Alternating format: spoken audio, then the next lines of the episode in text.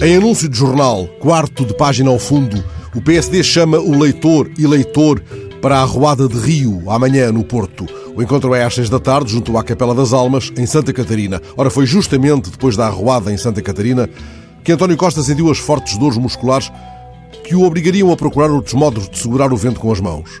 Costa terá sido mais afagado nesse dia pelos cuidados de Santa Catarina de Alexandria, a bela egípcia martirizada, e não tanto pelos de Catarina de Siena, a teóloga.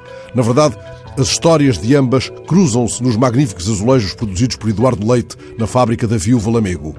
Na dolorosa jornada, uma arruada que mais parecia uma procissão, como descreveu o repórter da TSF, Costa não terá comprometido a possibilidade de, à semelhança da Santa, ter a vitória anunciada por um anjo, mas acentuou a faceta pouco afetiva nos contactos de rua, hoje sublinhada no perfil que dele faz Alexandra Tavares Teles. A reportagem da TSF deu nesse dia nota da frase várias vezes repetida por um Costa que a todo momento se adiantava da caravana, mais lenta.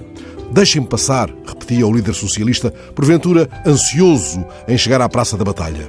Tal como os restantes frequentadores de arruadas ou arraiais, Costa deveria passar os olhos pelo livro A Arte de Caminhar, editado há coisa de um ano pela Quetzal. Nesse livro, o advogado norueguês que, depois de subir aos pincas do Everest, reivindicou para si o estatuto de primeira pessoa a chegar aos três polos, interroga-se sobre o que aconteceria se os líderes políticos fossem obrigados a fazer caminhadas diárias no meio das pessoas.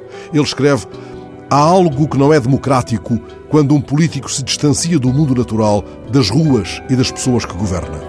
Rio passeia hoje de moliceiro na Ria de Aveiro e deve continuar a remar a ideia, ontem trazida à tona, de prosseguir rio abaixo, engrossando o caudal até à Foz.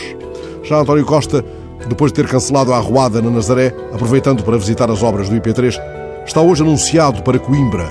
O ponto de encontro é no Largo da Portagem, precisamente onde Torga tinha consultório. Ora, foi ali que, após brava discussão, Alegre convenceu Torga a presidir ao primeiro comício socialista no início de junho de 74.